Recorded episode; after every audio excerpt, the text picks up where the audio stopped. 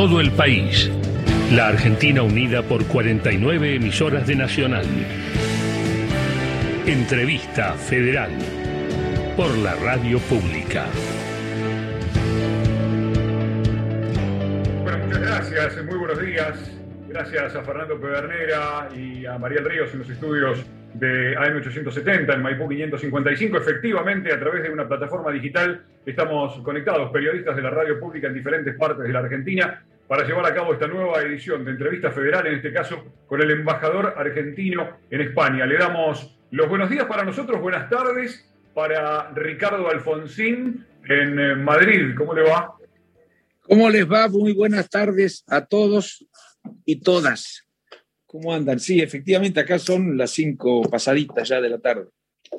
De una linda tarde en Madrid, ya este, llegando al veranito.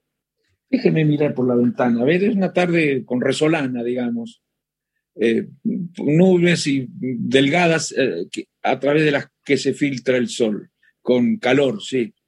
Ayer, por ejemplo, y antes de ayer, 27 grados, linda temperatura. Muy bien. Bueno, Ricardo, muchísimas gracias por este contacto con la radio pública. Yo le doy paso a Andrea Valdivieso, representante de LRA1, justamente Radio Nacional Buenos Aires, para iniciar esta ronda de preguntas. Andrea, buenos días. El aire es tuyo. Adelante. Muy buenos días, Martín, a todos los colegas y a Ricardo. ¿Qué tal? Bueno, mi pregunta básicamente radica en, eh, hay una diferencia clara entre la sociedad española y la sociedad argentina a la hora de acatar políticas que son de cuidado para la salud, ¿sí? Eh, a pesar de que sean de un, gobierno eh,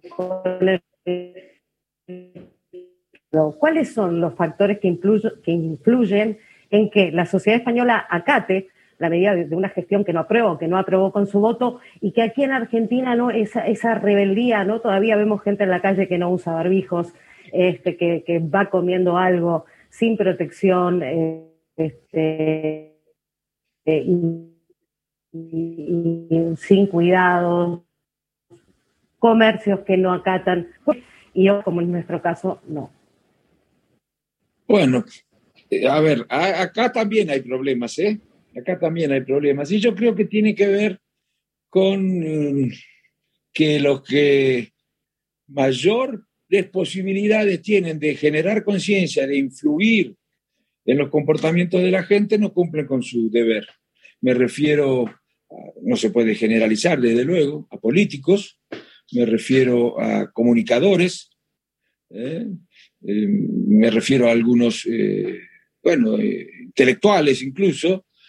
creo que hay una tendencia natural en el ser humano a aceptar un problema tan severo como este que nos obliga a, autolimitarnos en un montón de cuestiones. Y bueno, este, eh, tendemos a, escuchar entonces y a seguir los consejos de quienes no actúan con demasiada responsabilidad.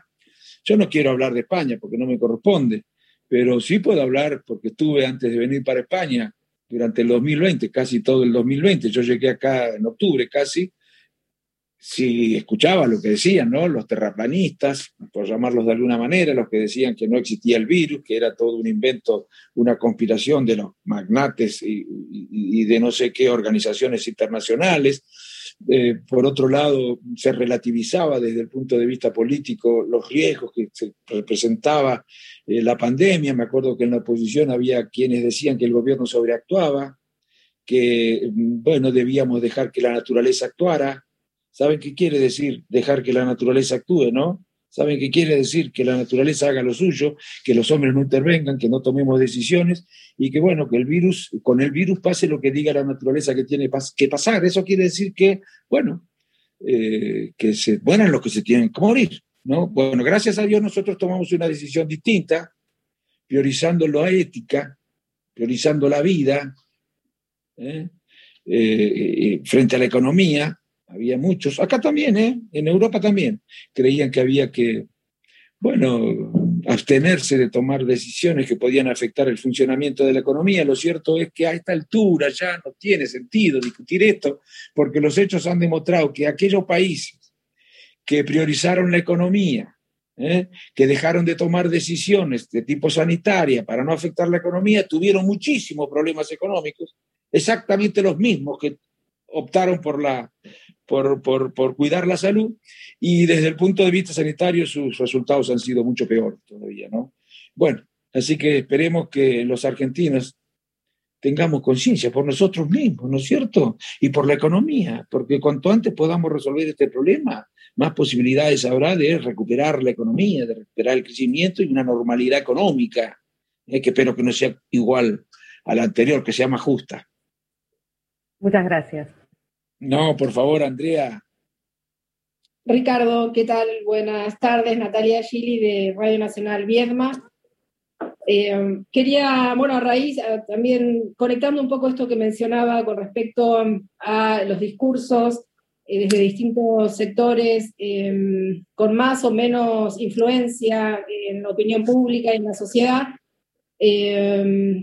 Estábamos viendo estos días, el 25 de mayo, aquí en Bahía Blanca, muy cerca de Viedma, tuvimos una situación muy, muy complicada que para nosotros marca un antes y un después, algo que, eh, que, se viene, que se viene gestando, entendemos, desde hace ya un tiempo, pero hubo un ataque en concreto a un local partidario de, de la Cámpora, no sé si está al tanto de esa situación, sí. tuvo trascendencia a nivel nacional, eh, un atentado grave, y con un mensaje que también creemos que, por eso decimos que, que viene en línea con, lo, con cómo viene aumentando la, la, tensión y la violencia en nuestra sociedad, pero también de la mano de ciertos discursos políticos que están como de alguna manera agitando esa, esas diferencias, esa violencia en la sociedad. En este caso, bueno, hablan de, de hacer una purga en la sociedad eh, de, y de plantear estar hartos y mencionan una serie de, de ítems, entre los que mencionan a los medios de comunicación y al periodismo, pero también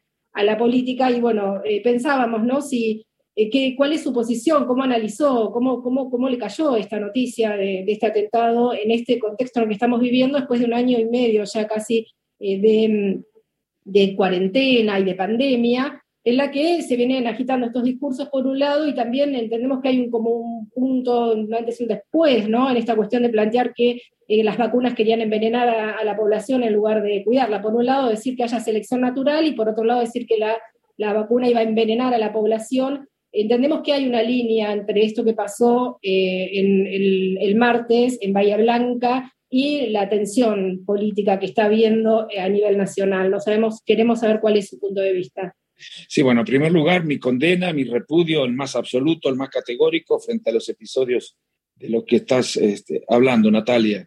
Voy a tratar de ser corto porque son varias, los, me parece, ¿no? Bueno, los periodistas. Pero, este, y espero que todos se hayan manifestado en este sentido, sin distinción de banderías políticas, y en serio, ¿no? Que se manifiesten en serio. Eh, mm. Es un horror lo que ha pasado. Pero creo que es. Eh, es, es, estas cosas pueden ocurrir cuando se promueve el odio, cuando se promueve el rencor, cuando se promueve la bronca, cuando existe incapacidad para aceptar una derrota electoral y se difunden discursos que son, bueno, propios de quienes hablan a los enemigos, no a, quienes son compatriotas que pueden pensar de manera diferente. Yo creo que la polarización en la Argentina no es solo ideológica, ni principalmente ideológica, creo que es emocional, afectiva, sentimental, no sé cómo llamarla, es el odio, la bronca, lo que separa a la sociedad. Y esto está promovido no solo por la política, ¿eh? No solo por la política, se promueve desde distintas este, instancias de la sociedad que tienen posibilidad de influir sobre los ciudadanos, desde la comunicación también, y hay que ser cuidadosos porque no hay que responder a la promoción del odio con promoción de odio, ¿no? Hay que ser muy cuidadosos, hay que poner en evidencia la irracionalidad que supone eh, este tipo de sentimientos y la incapacidad que revelan quienes eh, hacen política con este tipo de sentimientos para enfrentar problemas tan difíciles como los que tenemos que enfrentar. Cuando la polarización es emocional, cuando la polarización es sentimental, afectiva, cuando pasa por el odio, es muy difícil que se cumpla con una de las tareas fundamentales de la política, que es la búsqueda de consenso frente a problemas de difícil resolución, como por ejemplo este. ¿Eh? Este problema, el de la pandemia, el de las vacunas, el de las cuarentenas, el, problema de la, sanitario y, y, la consecuencia que tiene respecto a la economía requiere de un diálogo civilizado entre los distintos actores que tienen responsabilidad a la hora de resolver estas cuestiones. Y con odio es imposible que haya el diálogo y sin diálogo es imposible que haya acuerdos. Es lamentable. Espero que la sociedad se dé cuenta y sepa discernir, sepa distinguir quiénes son los que están preocupados por resolver el problema y quiénes son los que están preocupados por tener alguna ventaja electoral para las próximas elecciones. Ricardo, Gracias. Bueno, Ricardo Ulises lo saluda desde Nacional Ushuaia. ¿Cómo está? Ulises, decime si soy muy largo, por favor, Ulises. no, para nada. Avísame, díganme. No, para nada, está, está, muy bien Ricardo. Y yo quería preguntarle también uniéndolo a lo que, mm, bueno, le decía a mi compañera Andrea desde Buenos Aires, esto de cómo, cómo ha vivido el tema de, la crisis, pero eh, eh, mi pregunta va más que, más que nada eh, a alguna medida que haya visto que se implementó en España que entienda que pueda replicarse en Argentina en, a favor de, de la crisis que estamos viviendo y en viceversa, que eh, política destacaría Argentina que debería aplicarse allí en, España en relación al COVID-19? Mira, yo te diría que nosotros aprendimos de Europa. Hemos hecho todo lo que hizo Europa, pero fuimos más oportunos porque pudimos aprender de ellos. Eh, algunos creen que las cuarentenas son fenómenos nacionales, locales. No, todos los países, todos, todos, absolutamente todos, tomaron decisiones como estas. Y no es cierto que nosotros tomamos decisiones de cuarentenas o dispusimos cuarentenas muy largas. También Europa hizo lo mismo. Eh, hasta hace poco estaba Francia, hasta hace poco estaba en Alemania, todavía con cuarentena, porque hubo segundas y terceras olas, confinamientos, limitaciones eh, a viajes en el interior de cada país. Eh, por ejemplo, no podías viajar en España de una comunidad a otra, de una provincia a otra, incluso hacia adentro. Tampoco podías hacer viajes en el interior de las comunidades. Eh, un día fui a Barcelona porque tenía que ir, casi no, podía, no se podía viajar, pero tenía que hacer una actividad oficial y a las 5 de la tarde se cerraban los bares, se cerraban, ¿eh? quedaban abiertos, pero no podías tomar nada, ni, ni podías comprar solamente una coca, suponete, perdón por la propaganda, no lo quise hacer, una gaseosa y, y, llevártela, pero no podías ni tomarla ni adentro ni afuera, lo mismo con un sándwich. Fue muy duro, terrible, fue muy duro. Y además te diría nosotros, bueno, como pudimos aprovechar la experiencia de ella, logramos hacer algo que es muy importante que no estaba valorado, porque lo que se evita no se valora. La gran batalla es, la, el gran, la gran victoria es la, la, batalla que se evita. Sin embargo, no se la valora, ¿no? No se valora la prevención, evitar las cosas no suficientemente valoradas. Te digo, por ejemplo, eh, nosotros eh, viendo todo lo que pasó en Italia, bueno, y en España y en, en, Europa al principio, vieron cómo se saturaron los hospitales, como no había lugares para los entierros, hubo que, hubo que alquilar pistas de patinaje para poder depositar los ataúdes con los cadáveres. Fue terrible, una cosa espantosa. Eh, la fatiga, el agotamiento al que era sometido el personal médico, las enfermeras y, y los que tenían que atender, porque eran tantos los contagiados que no daba abasto los hospitales.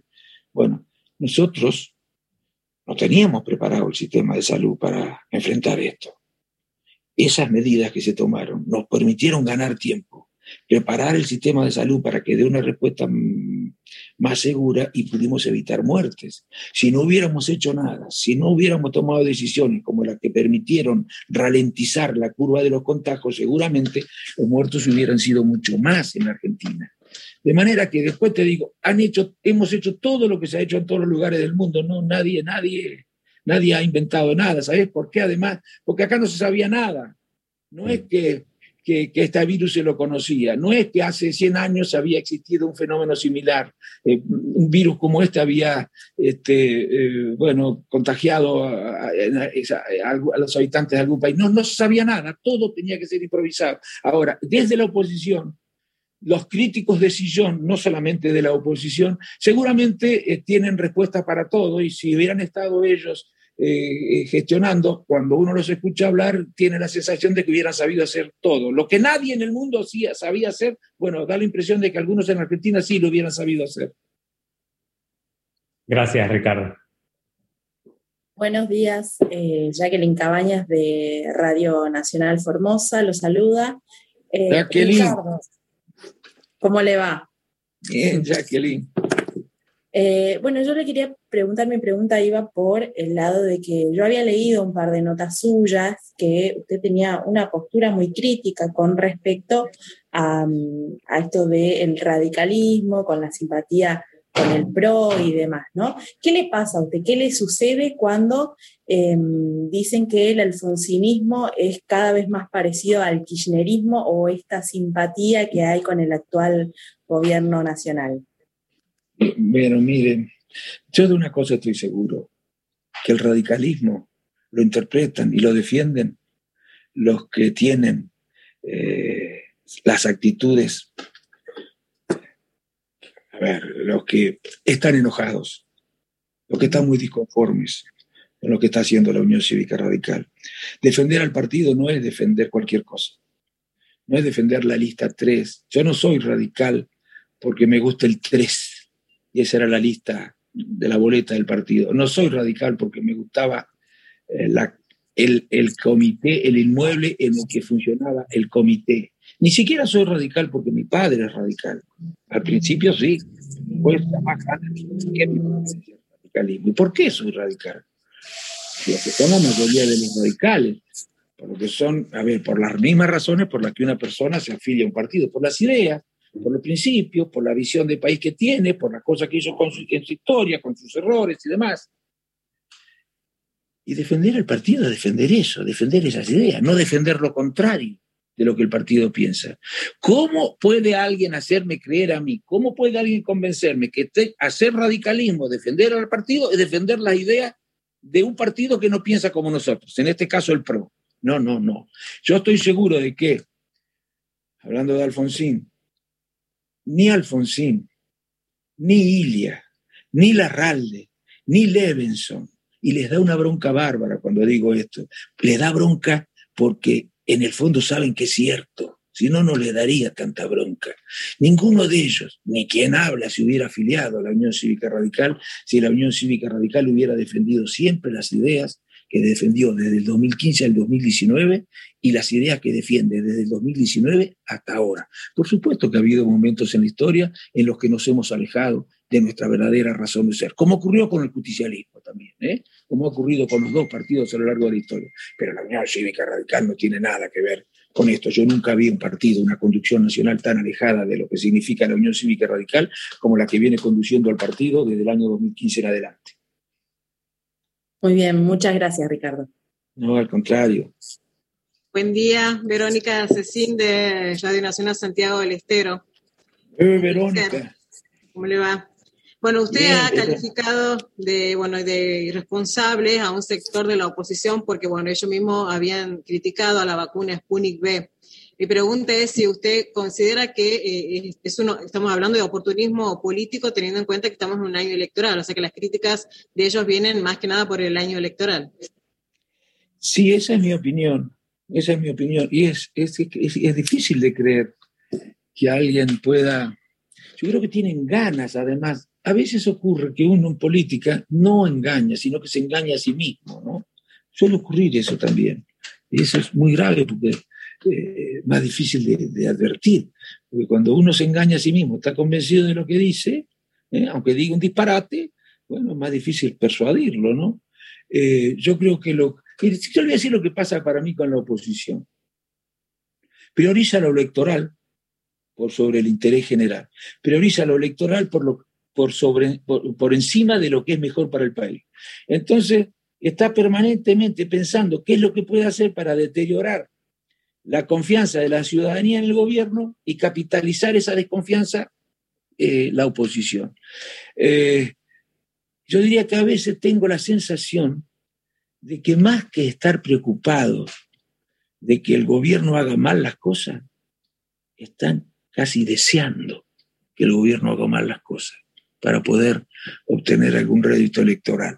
Y bueno, creo que la sociedad lo va a advertir, tal vez en este momento en el que está tan angustiada, tan tomada por esto de la pandemia, con sus consecuencias económicas que son terribles, pero que no tienen que ver con la gestión del gobierno, tienen que ver con la pandemia. ¿eh? Eh, y lo mismo está pasando en todo el mundo desde el punto de vista económico. Tal vez en este momento todavía no se haya puesto demasiado a pensar acerca de cuáles son los comportamientos de distintos actores políticos, pero yo creo que se equivocan los radicales eh, con lo que están haciendo. Esta vez, incluso aunque la gente, una proporción importante de los que puedan haber votado al gobierno ahora estén disconformes, sobre todo frente a una prédica que pretende atribuirle la responsabilidad de todo lo que está pasando, de que las cosas no hayan mejorado al gobierno. Digo, si cree que esa gente, si existe, va a votar en el 2021 o en el 2023 una salida por derecha, se equivoca. La gente no va a volver a votar una salida por derecha. Ya eh, sabe la sociedad que esas recetas neoliberales, que son respetables, ¿eh? No son las que resuelven los problemas de los que viven de un salario, de los que viven de una remuneración, de los que no son los más ricos, ¿no? Ahora sí, sí, seguramente. Eh, los más ricos se, sentirán muy cómodos con esas recetas, sí, pero no son mayoría en una sociedad los más ricos, ¿no? Ricardo, buenas tardes. Eh, soy Carlos Mateo, estoy en Santa Rosa, La Pampa. Eh, Carlos. ¿Cómo eh, recién retomo lo, que, lo último que decía, ¿no? Y me pregunto en qué, le, pido que profundice, por favor, esa fe que usted tiene de que la sociedad no va a volver a elegir a la, al neoliberalismo o a la derecha, hoy expresada por, por ejemplo, la presidenta del PRO en la Argentina, es una persona que ha diría yo, bolsonorizado su discurso al extremo de llevarlo a tirar la cuerda tanto que tal vez se corte, ¿verdad? Y cuanto peor, mejor, en esa lógica un poco rara. ¿Qué le hace pensar que la sociedad no sigue ese discurso presa de la bronca que tiene hoy porque el kiosquero no puede abrir el kiosco, el restaurante tampoco, eh, en fin, todos estamos un poco peor? Y le agrego otra pregunta si tiene sí desde que es embajador, ¿qué cambió de su mirada respecto a Cristina, de la que usted fue muy crítico otrora?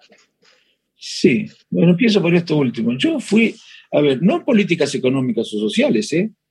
Cualquiera que revise mis posiciones, me acuerdo que cuando fui candidato, un diario importante tituló El candidato que no critica al gobierno. Así tituló. Yo no en cuestiones este, económicas y sociales, incluso una columna de opinión un importante periodista, Mariano Grondona, decía que yo apoyaba decisiones que se tomaban desde el gobierno nacional y me cuestionaba porque, según él, yo no entendía que era necesario que el radicalismo cumpliera un rol diferente. Pero bueno, no importa. Todavía siguen creyendo que estoy en el partido, yo, pero no importa. Eh, yo me, sí cuestionaba cosas que tenían que ver con lo institucional. Yo cuestionaba, por ejemplo, eh, y sigo pensando que hay que modificarlo, no se modificó. Ahora les cuento el consejo, la integración del Consejo de la Magistratura, la reglamentación de los decretos de necesidad y urgencia, las mismas cosas que ha dicho el actual presidente. ¿eh? Eh, y le digo más, esto no sabe la gente, o de esto no se habla, porque hay algunos que no les conviene hablar de esto. Cambiemos nace. ¿Cuál es la idea fuerza de Cambiemos? ¿Cuál es el argumento que utilizan los radicales para justificar un frente que nos reúne con fuerzas que piensan muy distinto a nosotros desde el punto de vista económico y social, que tienen una idea muy distinta a la radical acerca de cuál debe ser el rol del Estado en la economía, cómo debería ser el sistema tributario, cómo deberían ser las relaciones comerciales, cómo se deberían distribuir los ingresos, cuál debería ser la estructura productiva del país, país productor de materias primas, país industrial. Bueno, muchas, muchas diferencias tenemos con el PRO que se pusieron en evidencia desde que nació el PRO y tuvo representantes en el Congreso, votaban distintos a nosotros. Nosotros votamos la estatización de IPF, ellos votaron en contra, ¿no? Votaron en contra de la estatización, por ejemplo. Pero, entonces nace, ¿cómo nace un partido que, un frente que reúne a fuerzas contradictoria, decía plural. Eh, es un eufemismo eso, podríamos seguir un frente contradictorio, ¿no? Eh, porque decían que toda diferencia debía postergarse en nombre de construir una mayoría que pueda ganar las elecciones y detener el proceso de deterioro institucional que se venía registrando. Supóngase que esto fuera cierto, más allá de, no discutamos ahora si era o no cierto.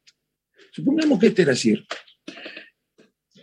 Dos leyes o tres cuestionábamos nosotros eh, que y decíamos que afectaban el, funcionamiento de las instituciones. Dos le nombré. Consejo de la Magistratura, la ley que dispone la integración, sancionada en el 2006, y el decreto de necesidad de urgencia sancionado también 2005, no me acuerdo. Ganó, cambiemos, ¿no? Ganó Macri. Bueno, ¿qué pasó con esas dos leyes? Ni una coma se modificó de esas dos leyes. Exactamente las mismas leyes. Exactamente, cuatro años después de que yo, yo lo discutí, a mí no me lo pueden venir a contar los radicales de La Pampa, que me perdonen con todo el respeto, no me pueden venir a decir que fueron muy respetuosos de las instituciones o que cumplieron con lo que habían dicho que iban a hacer si ganaban las elecciones, modificar la ley que integra el Consejo de la Magistratura, porque decía que era la principal responsable de la disfuncionalidad del Poder Judicial, ni me pueden venir a decir que intentaron modificar los decretos de necesidad y urgencia o su reglamentación, porque decían que la reglamentación actual eh, lo convertía una excepción en una regla. No hicieron nada, nada por modificar eso, nada. Y más, el día que asume, o a los dos o tres días de asumir, no sé si no fue el día que asume, al otro día, nombra, ¿se acuerdan qué nombra? Tres, dos jueces de la Corte por decreto. Eso se decía que lo iba a hacer Cristina en el año 2019, salían todos los diarios y no saben las cosas que decía el partido, lo que decía el PRO y las que decían los diarios. Lo hizo el presidente y mi partido avaló. Yo critiqué y vieran cómo me llamaban del partido para que no criticara. ¿Eh? Cómo me llamaban del partido para que no criticara. Así que mis diferencias pasaban por ahí. De todas maneras, yo no estaba, este, no apoyaba ese acuerdo, porque yo decía, si nosotros queremos reemplazar al gobierno para hacer algunos cambios en lo institucional, tenemos que reemplazarlo no por derecha, tenemos que reemplazarlo desde concepciones progresistas, no por derecha. Por eso habíamos construido un frente de izquierda, el Frente Amplio UNE. Lo destruyeron, lo destruyeron y a propósito.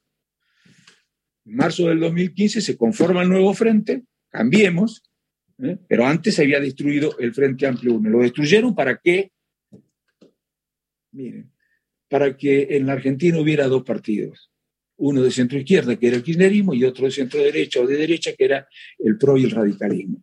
Eso fue, y eso no lo hicieron los políticos, eso lo hicieron otras instancias, no los políticos que conforman Campiemos.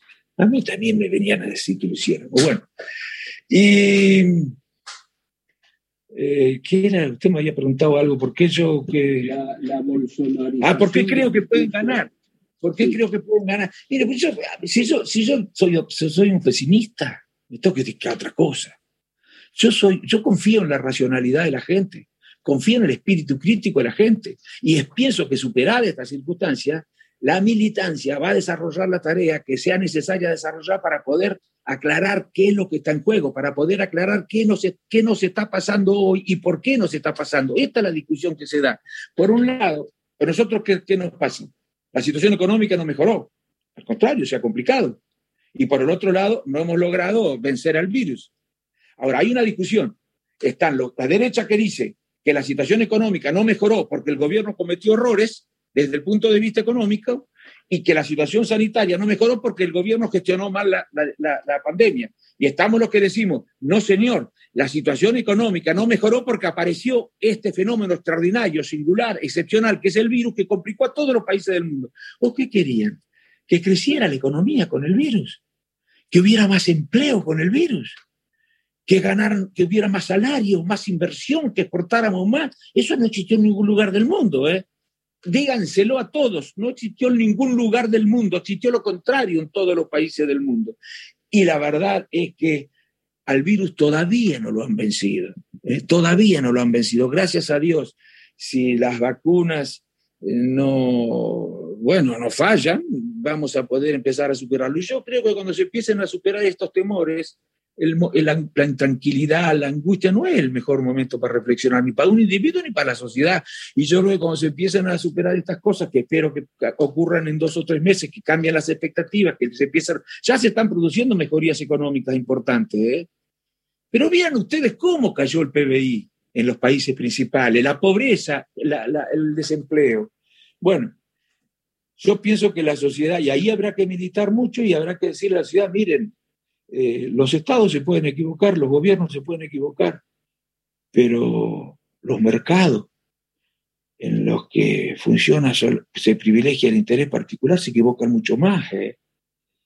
Se equivocan mucho más. No cometamos otra vez el error de votar a quienes creen que la mejor manera de manejar la economía es delegarle a los mercados el funcionamiento de la economía. Todo lo que tiene que ver con la economía, la distribución del ingreso, los sistemas tributarios, debemos delegarlo en el mercado. Ahí no hay interés general.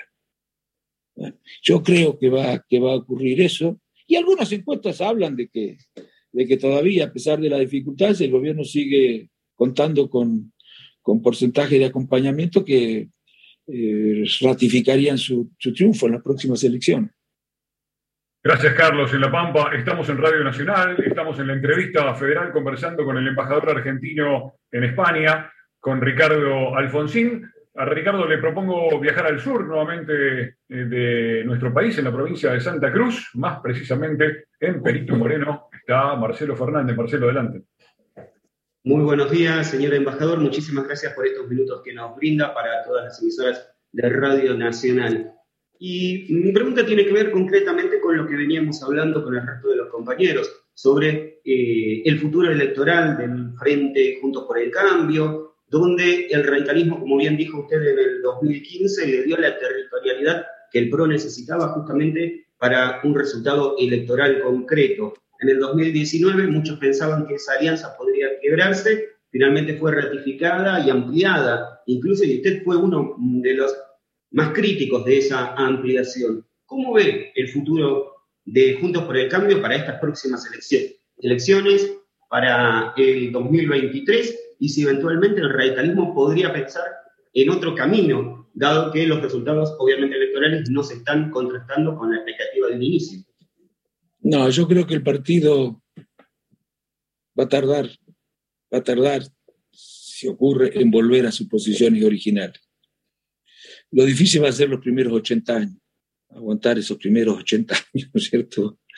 Pero le digo, mire, yo, eh, el partido no solo le dio territorialidad, el partido le dio autoridad, si usted quiere, que mucho más, le dio legitimidad en muchas posiciones, las argumentó, las defendió, posiciones que no tienen nada que ver con lo que nosotros pensamos.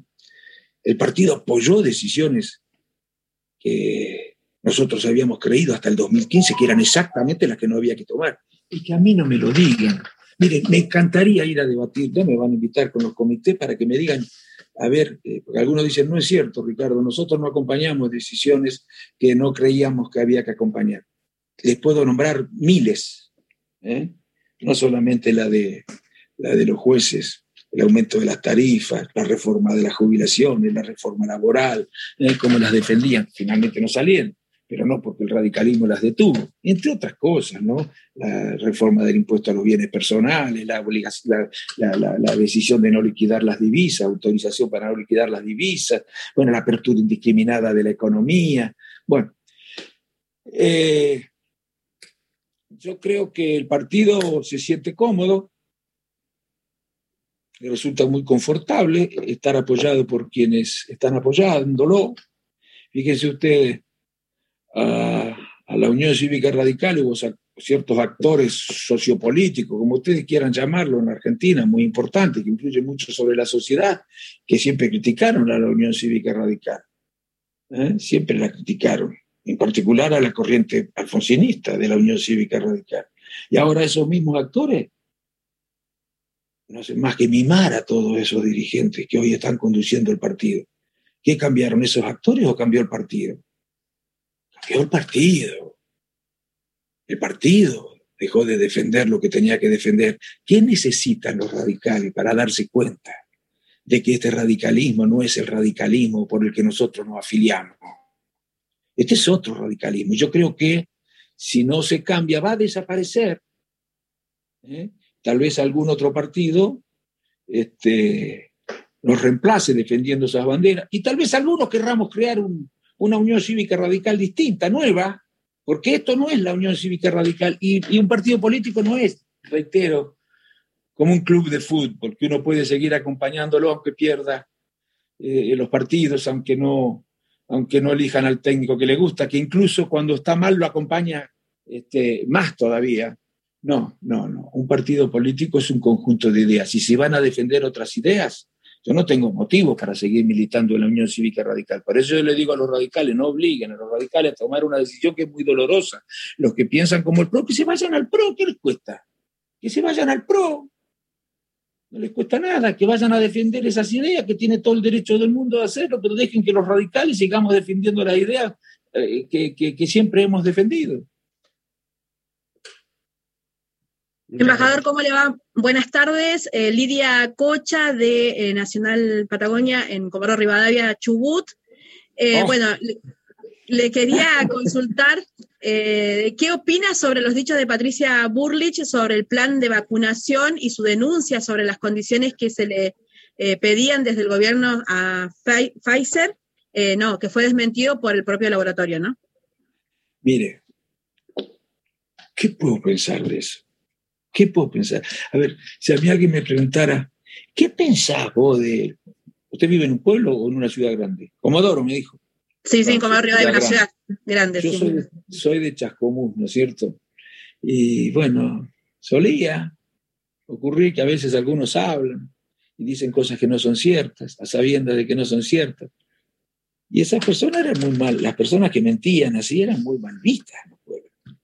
¿Qué puedo pensar de alguien que dice algo que no es cierto, que sabe que no es cierto, que lo dice porque, vaya a saber, este, cree que puede obtener un rédito electoral que no aporta ninguna prueba. Y no es que no aporta ninguna prueba porque no la tiene, no aporta ninguna prueba porque no la puede tener porque no ocurrió ese hecho.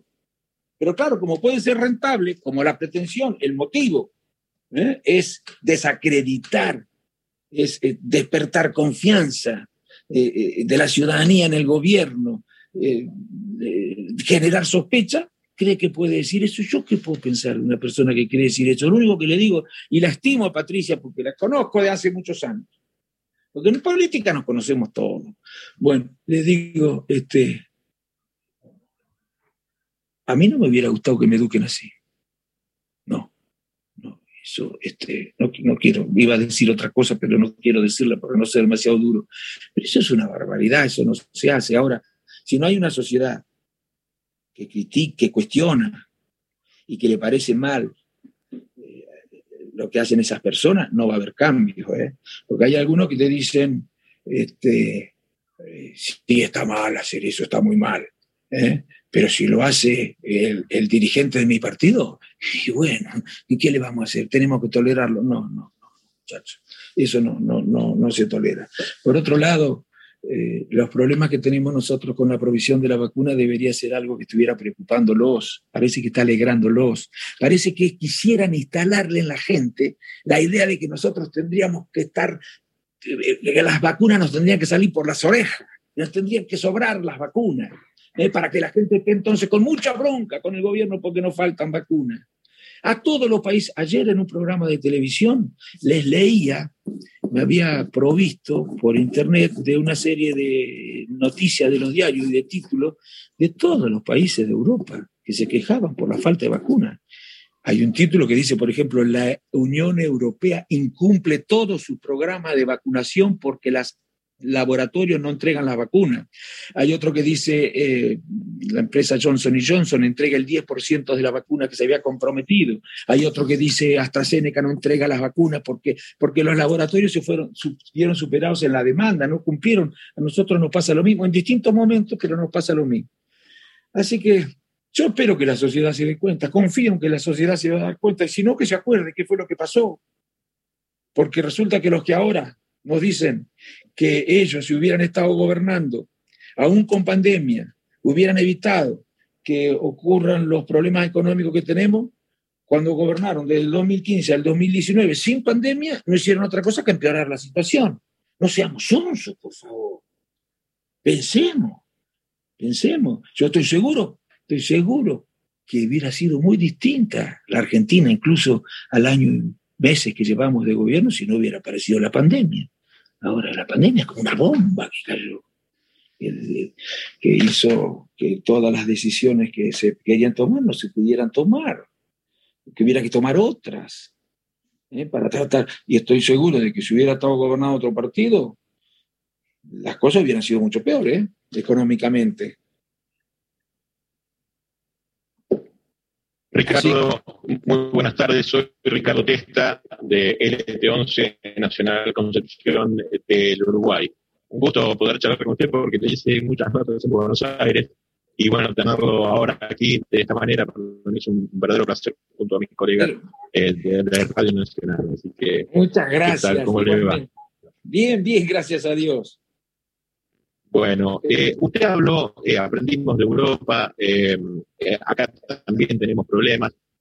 Yo ayer estaba repasando algunas notas del ministro de justamente de Acción Social en la República Argentina y hablaba de los distintos planes sociales que se están elaborando en el marco de la pandemia, como el, el, potencial trabajo, donde se da mitad del sueldo básico a los trabajadores para insertarlos en el, en el, programa laboral, en programas laborales, el programa alimentario que para aquella gente carenciada, bueno, el resto que ayuda a las empresas a pagar parte del sueldo a los empleados de esas empresas que están en crisis producto de la pandemia.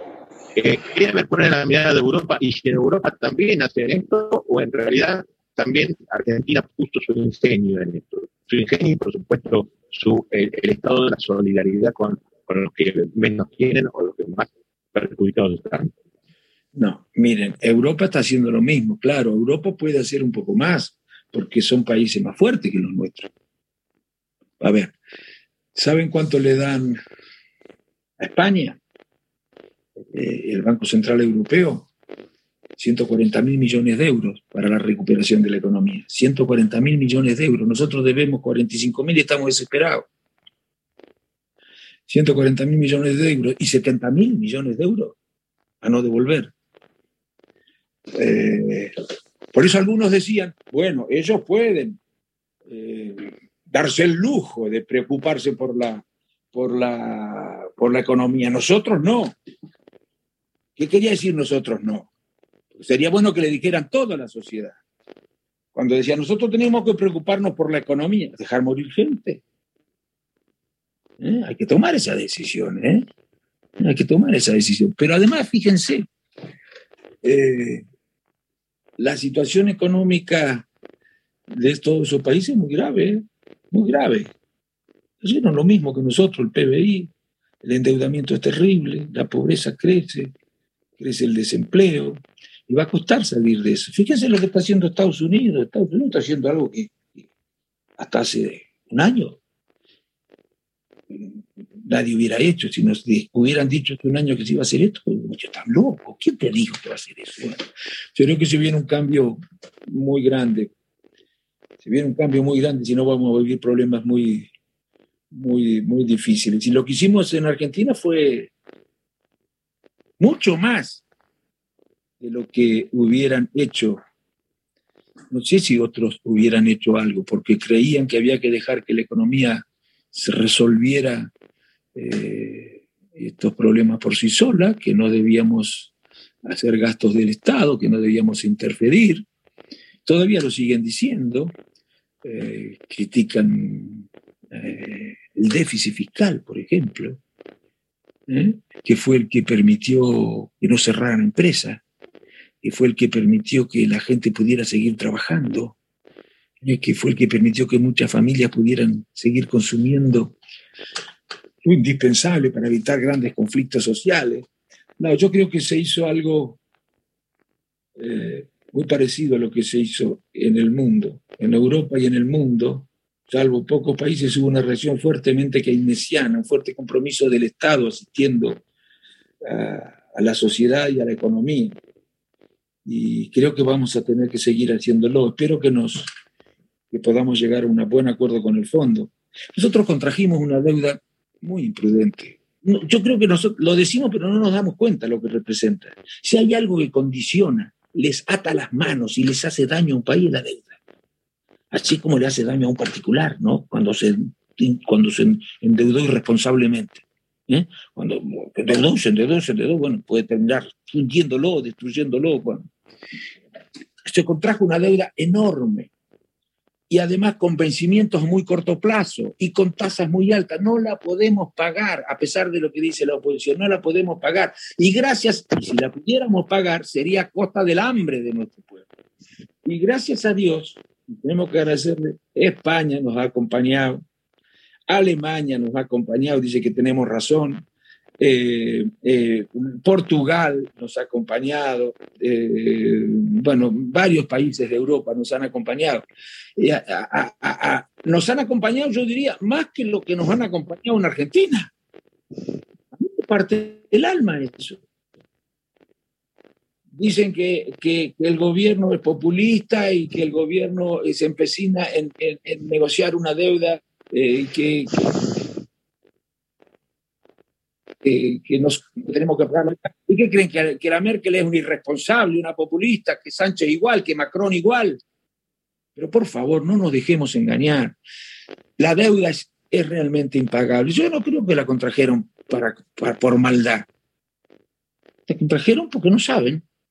Creían que gestionar era manejar una empresa o tan fácil como manejar la capital federal, manejar un país bueno, no están. Y, y tomar estas decisiones muy equivocadas y ahora hay que arreglarla. Bueno, arreglarla no, no, requiere, entre otras cosas, arreglar con el fondo. Si no, no vamos a poder arreglarlo. Gracias a Dios que lo vamos a hacer. Gracias, Ricardo, muy amable.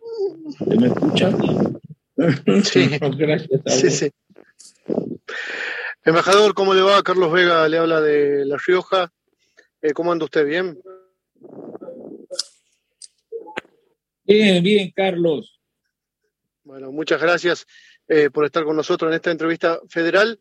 Eh, consultarles cuál es la mirada española, europea al manejo de, esta pandemia que está haciendo el país y si en este marco, ¿no? Eh, desde la embajada para todos los residentes argentinos ahí, eh, cómo se maneja el tema de vacunación. Eh, hay posibilidades que los residentes en, eh, España puntualmente puedan recibir la vacuna a través de, la Embajada Argentina. Sí, como los residentes en Argentina de España reciben la vacunación también. por ejemplo, yo me vacuné hace una semana, 10 días hará. y se están vacunando también los argentinos. Ahora, se empezó a acelerar la cosa, hará 20 días, un mes en los países de Europa. Muy, muy, muy, muy demoradas de las vacunas. Y había el tema, era el tema que, que, se hablaba. Y fíjense ustedes, eh, ahí ayer escuchaba yo un programa por YouTube, lo veía, vieron que se puede ver, porque no lo puedo ver en directo, tenemos cinco horas de diferencia si quiero ver un programa que sale a las 9 de la noche, tengo que esperar hasta las 2 de la mañana. Y la verdad que me levanto muy temprano. Pero veía uno que decía, bueno, pero en Chile eh, han vacunado el 90% de la población. Sí, es cierto. Eh, han vacunado más que en Argentina. Ahora, ¿saben quién eh, vacunaron? No solamente más que en Argentina, vacunaron más que en Alemania, vacunaron más que en, en Austria, vacunaron más que en Francia, vacunaron más que en España, vacunaron más que en Suecia, que en Suiza, que en Noruega, que en Canadá, que Estados Unidos. ¿Y eso qué quiere decir? Que es un país con bastante menos, bastante menos habitantes. Y habrá que ver de todas maneras cómo pudieron negociar, en qué condiciones contrataron la vacuna, si qué vacuna. Pero no solamente que la Argentina vacunaron más, ¿eh? todos esos países, mientras Chile vacunó al 90%, todos los países que le nombré vacunaron al 50%, algunos por abajo. Así que que no nos dejemos engañar tampoco con eso. Pero bueno, yo lo que, ¿qué, es lo que quiero?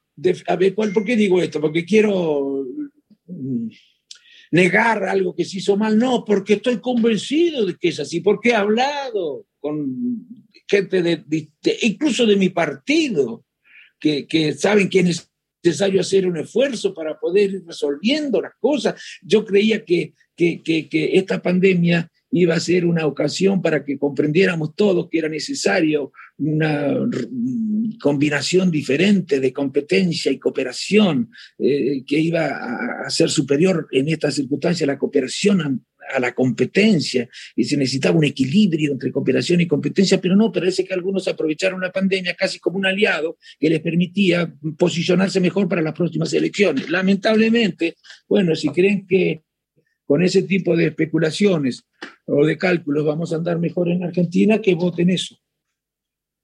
Ricardo, usted ha dicho en esta entrevista federal que esto que tenemos hoy no es la Unión Cívica Radical. Yo, em, La, verdad es que tengo un padre, mi padre ha sido afiliado a la Unión Cívica Radical desde que tengo uso de razón y eh, me tomé la libertad de preguntarle a él qué le preguntaría a usted en este momento y lo que me dijo fue es qué añora más de aquel espectro político que dejó su padre, el presidente Raúl Alfonsín, tras devolverle la democracia a la Argentina. Miren, bueno, las, las ideas, Alfonsín pensaba,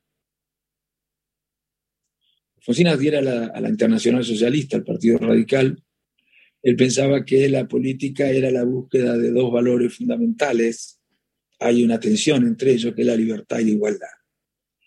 Alfonsín decía, no hay auténtica libertad sin igualdad. ¿Eh? Es muy difícil disfrutar de la libertad, poder ejercer los derechos que nos reconoce la libertad sin igualdad. No está prohibido ir a la universidad, ¿no? No está prohibido, no, no. No está prohibido tener vivienda, no, no. Todo dicho, todos tenemos derecho. Pero ¿cuántos no pueden ir a la universidad? porque no tienen igualdad, es decir, no tienen las condiciones materiales que le permiten ir a la universidad, y capaz que son los más inteligentes, ni está prohibido comer. Y sin embargo hay algunos chicos que padecen de nutrición. Bueno, esa es la política. Y a ese tipo de, de sociedad no la construye el mercado. Y eso piensa el neoliberalismo, que la construye el mercado. El neoliberalismo dice, lo mejor que pueden hacer los gobiernos por la economía de un país es meterse lo menos posible. Por supuesto, los más ricos encantados con eso. Porque además capaz que creen eso en serio también. Bueno, pero esto no era la Unión Cívica Radical. O sea, de la Unión Cívica Radical de ese legado, hoy, hoy, no, no ha quedado nada. El partido ha actuado haciendo seguidismo, acompañando de manera crítica todo. Y por favor, que no me digan que no, por favor, porque me castigan, me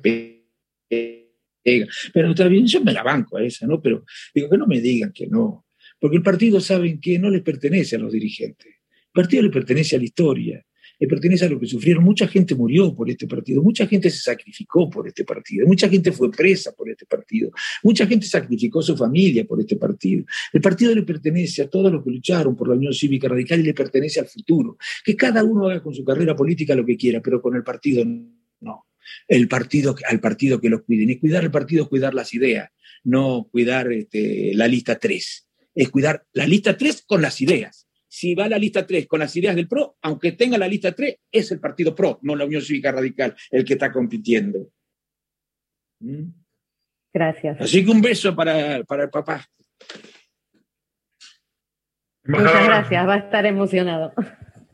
Sí, seguramente que sí, Andrés. Embajador, gracias eh, por este rato con la radio pública, gracias eh, por, eh, sus respuestas, por sus reflexiones.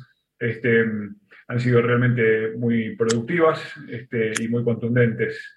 Este, el, cierre suyo en esta entrevista federal con representantes de Radio Nacional a lo largo y ancho de todo el país, lo hemos paseado desde Ushuaia hasta Formosa, este, si no me equivoco, Santiago del Estero, anduvimos por La Rioja también, bueno, eh, es muy importante para Radio Nacional poder llevar la palabra de los protagonistas en forma directa a todos los rincones del país. Bueno, entonces yo diría, recuerde la gente, en el año 2019 la situación económica era muy difícil, mucho más difícil que en el 2015. Y no estoy haciendo una afirmación arbitraria, estoy manejándome con datos oficiales. En el 2019 la inflación era mayor, que en el 2015 la pobreza era mayor, que en el 2015 la recesión era mayor, que en el 2015 la desinversión era mayor, que en el 2015 la indigencia era mayor, que en el 2015 el desempleo era mayor, que en el 2015... Bueno, era una situación realmente muy difícil y para colmo cayó la pandemia. Yo estoy seguro de que si no hubiera ocurrido con la pandemia, ya a esta altura nosotros estaríamos saliendo de la situación difícil que habíamos heredado y podríamos mirar con mucho más optimismo el futuro. Ahora, cuidado que no nos confundan los que precisamente tuvieron cuatro años para gobernar y no hicieron otra cosa con la mejor intención que complicar la situación, no van a ser los que con las mismas recetas resolverán los problemas que tenemos que resolver. Eh, no porque lo diga yo, porque lo dice la historia. Lo dice la historia de la Argentina y lo dice la historia del mundo. Allí donde gobernaron las recetas neoliberales, aquellas que creen que la mejor manera de administrar economía a través del mercado, los problemas para la grande mayoría han sido débiles. Así que, que por favor no nos engañen a la hora de, de preguntarnos lo siguiente, que no nos hagan dar una respuesta equivocada. ¿Por qué razón no hemos podido mejorar como creíamos que íbamos a mejorar el 10 de diciembre del 2019 a esta altura? Es muy, sencillo, por la pandemia y porque además no ha habido la colaboración que debía haber existido. Las cosas se han hecho un poco más difíciles también por eso. Gracias. Gracias a usted. Ricardo Alfonsín pasó por la entrevista federal. Nosotros volvemos a la transmisión en LRA1, en AM870, y en instantes cada una de las emisoras participantes continúa con su respectiva programación. Gracias a todos los compañeros y compañeras de todo el país que han participado y hasta la próxima edición de Entrevista Federal. Hasta luego. Yeah.